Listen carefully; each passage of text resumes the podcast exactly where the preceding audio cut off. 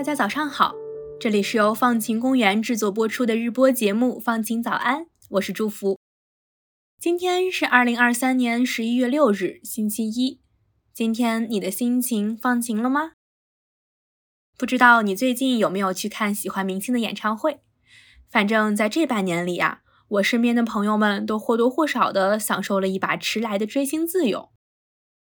也或许是因为这两年明星们的演出业务突然繁忙了起来，一些组织呢就开始将目光投入到了这些明星的碳排放轨迹上，尤其是那些明星私人飞机的碳排放，想要探究一下，到底是哪些明星在过去一年中的私人飞机碳排放最高。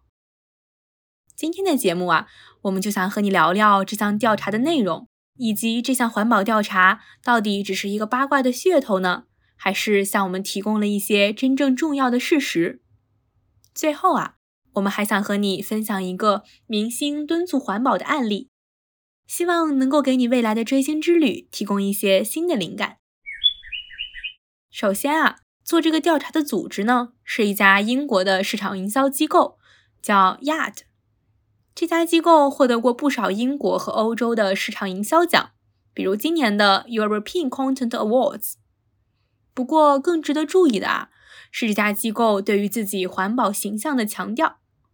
在他们的机构介绍页面里，专门有一个 “Our Impact So Far”（ 我们至今为止的影响）板块，列出了他们在环境领域的贡献，包括减少了碳排放二百七十五点四五吨，种植了一万七千三百六十棵树，以及为十六个气候项目提供了资金支持。亚的发现，私人飞机对环境产生的影响不成比例的高，尤其是在人均排放量方面，私人飞机每名乘客产生的排放量通常比商业航班要多得多。比如，根据数据机构 Real World Vessels 的统计，同样是从伦敦飞到纽约，每位私人飞机的乘客平均会产生两万五千零五十六千克的二氧化碳。头等舱乘客的数据是两千八百三十五千克，而经济舱乘客呢，则只有三百一十三千克。但私人飞机却是一种在明星中特别受欢迎的旅行方式。亚的认为呢，了解明星私人飞机的环境影响是我们的集体责任。因此，在二零二二年的七月，他们就想看看这半年中哪些名人在私人飞机旅行中产生的碳排放量最多。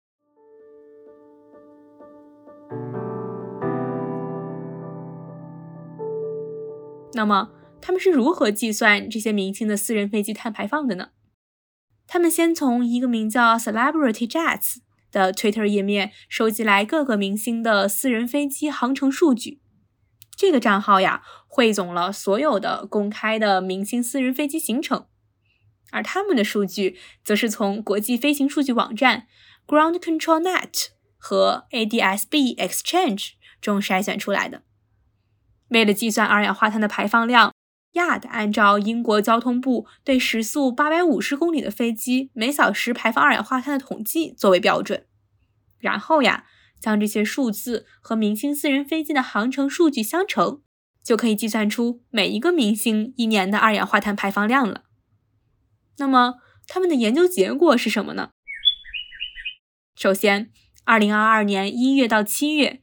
名人仅在使用私人飞机时，就平均排放了三千三百七十六点六四吨的二氧化碳，而这一数据是普通人年排放量的四百八十多倍。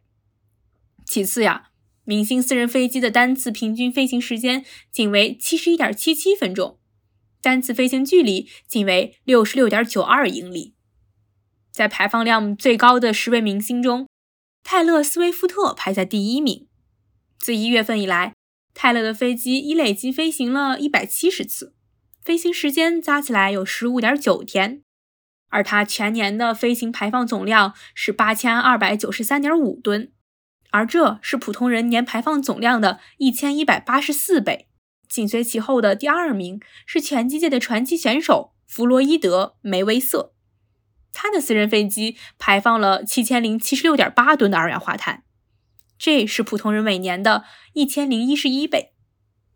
其他我们熟悉的明星还有说唱歌手 Jay Z，他排在第三名，而电影导演史蒂文·斯皮尔伯格则排在第六，金·卡戴珊排在第七名。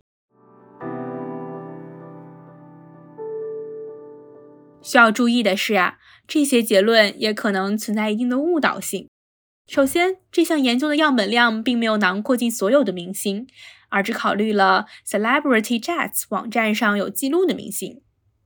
其次呢，Yard 也只追踪了这些名人私人飞机的排放量，而未对他们的全面碳足迹进行分析。最后，在这些私人飞机飞行的时候，明星本人是否在飞机上也是无法确定的。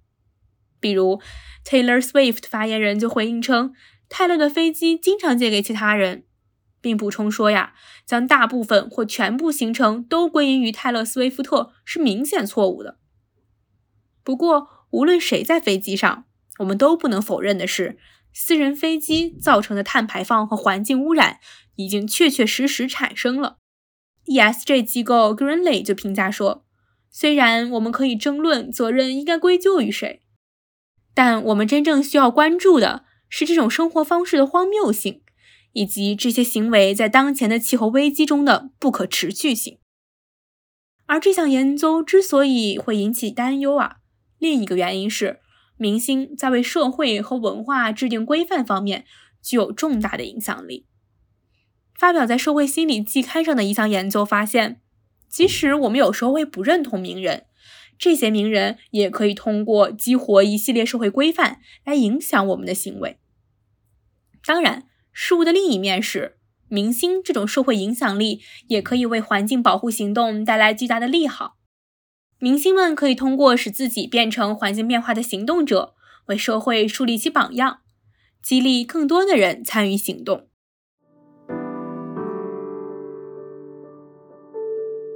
比如，二零一九年十一月二十一日，Coldplay 酷儿乐队正准备发布第八张专辑《伟大日常》的时候，主唱 Chris 告诉 BBC 的记者，乐队在未来的两年内不会考虑巡演，除非找到不仅可持续，而且对环境有益的巡演方式。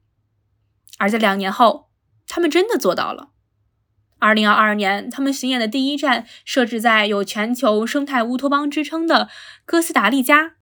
自二零一五年以来，哥斯达黎加百分之九十八点五三的电力消费都来自于可再生能源，排名全世界第一。酷玩乐队还专门做了一个网页，提前贴满了巡演的规则。这一网页中呢，包含了九项环保措施，例如交通方面。乐队将多乘坐商业航班，少乘私人飞机，并支付额外费用，用以支撑可持续航空能源。再比如，演出现场不提供一次性塑料瓶，而改用循环可利用的铝杯，保证出售的周边产品都是环保材质。员工餐以素食为标准，并且选用演出当地的有机食物，捐赠剩余的食物。他们还开发了一款给粉丝用的 APP。帮助计算如何能够用最少的碳排放抵达演出现场。如果粉丝采用了 APP 的建议方式，就可以凭绿色出行积分换取现场消费优惠。听到这里啊，不知道你会不会在未来的追星过程中留意自己偶像的绿色足迹呢？又或者你也会选用更加环保的方式追星吗？如果你有任何关于绿色追星的灵感，也欢迎在评论区给我们留言。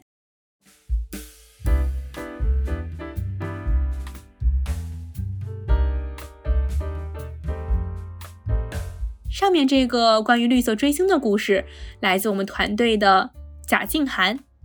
接下来就是今天的改变自己的一百件小事环节。在这个环节里面，我们来为大家在生活中遇到的具体问题寻找解法。今天分享的内容来自我们团队的周文晓。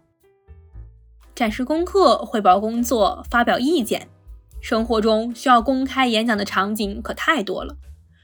站在台前，面对着一群人的目光，我们很难不感到紧张。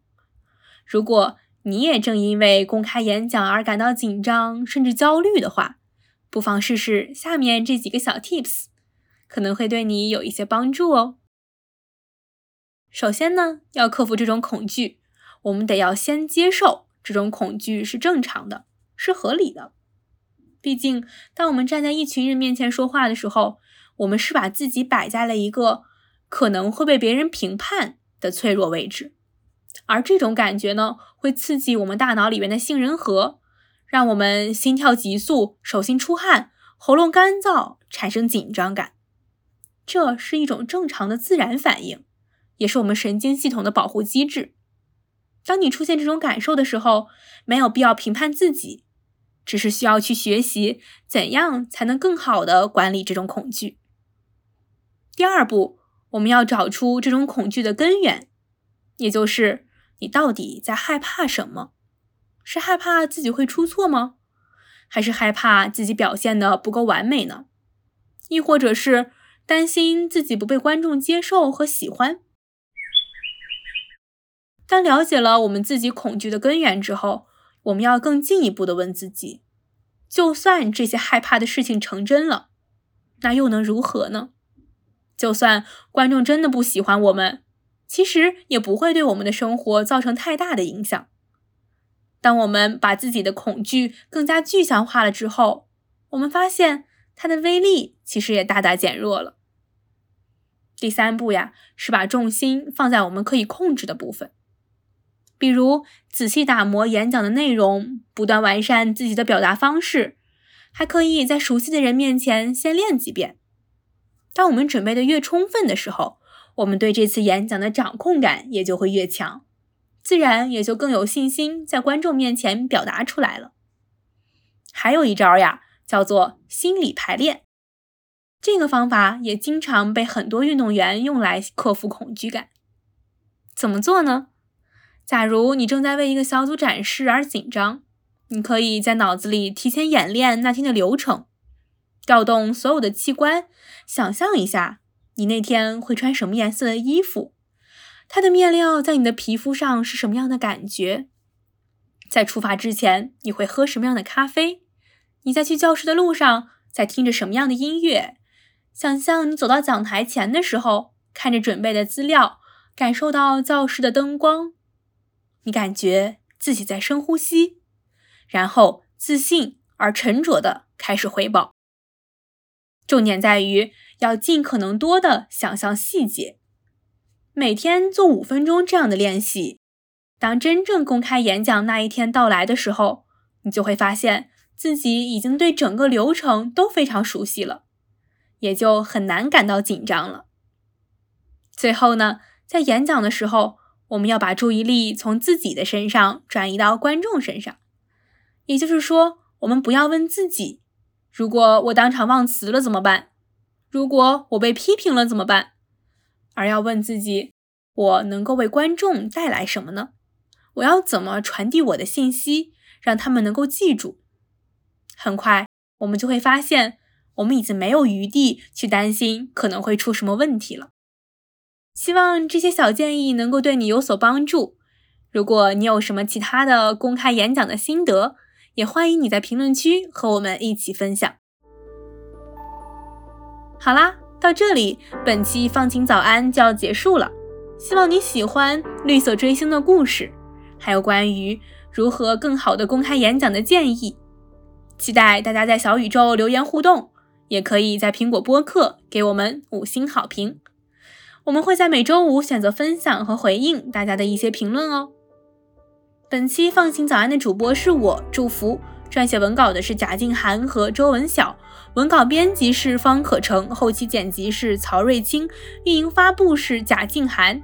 放晴早安的前两期节目是和看理想共同制作播出的，我们的片头和封面都是由看理想制作的，再次表示感谢。同时也要感谢生动活泼的徐涛和梦一为我们的第三季节目提供指导。放晴早安第三季由香港中文大学社会科学学院的社会科学与创新实践辅修项目支持，感谢收听，祝你拥有放晴的一天，我们下期再见。